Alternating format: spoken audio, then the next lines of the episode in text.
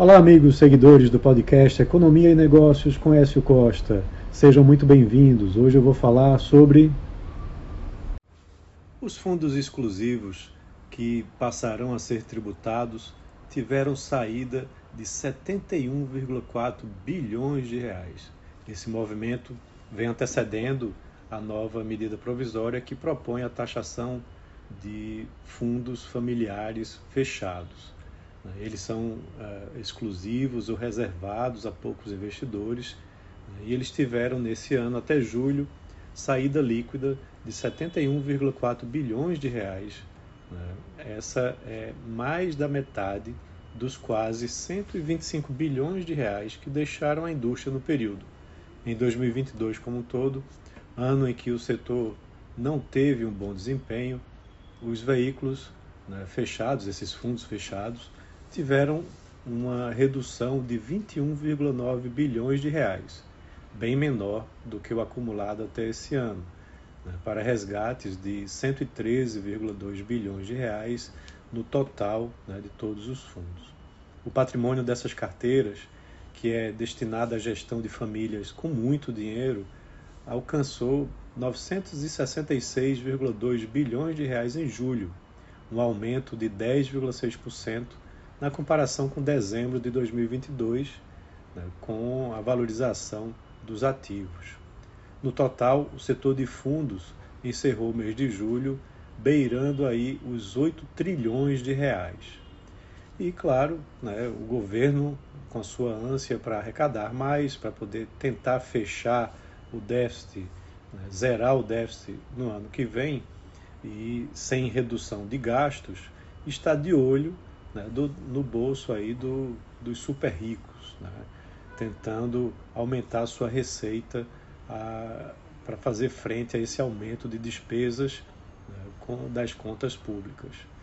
Pelo desenho da medida provisória 1184, que foi enviada ao Congresso, se o texto for aprovado pelo Legislativo, como está, vai haver um come cotas, né, um imposto semestral que vai incidir nos fundos abertos de renda fixa, multimercados e cambiais, né, se estendendo para esses fundos fechados, que hoje só pagam imposto quando são liquidados ou em amortizações anuais.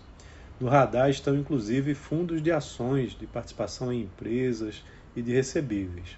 Até os imobiliários, né, que são muito é, hoje queridos pelos brasileiros, vão provavelmente ter que atender a determinados requisitos para escapar né, da, da ânsia do governo em arrecadar.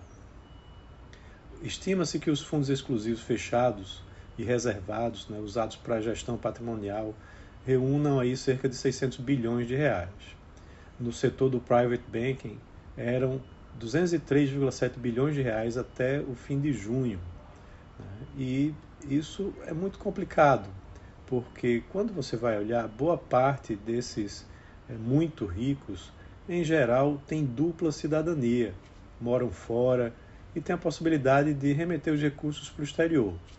Então, muitos estão fazendo essa revisão de carteiras, né, fazendo essa realocação dos recursos em outros, é, em outros países que não têm a mesma tributação, é, e a partir de lá podem fazer investimentos em outros países, até de volta aqui no Brasil. Então, pode ser que essa medida sirva, na realidade, como um grande esvaziamento né, de investidores é, muito ricos aqui do país, migrando para outros países, da mesma forma que já aconteceu em outros países, na Europa principalmente, com a Noruega, por exemplo, que teve uma perda grande de bilionários e investidores que foram para outros países quando a tributação sobre eles aumentou. Então é isso, um abraço a todos e até a próxima.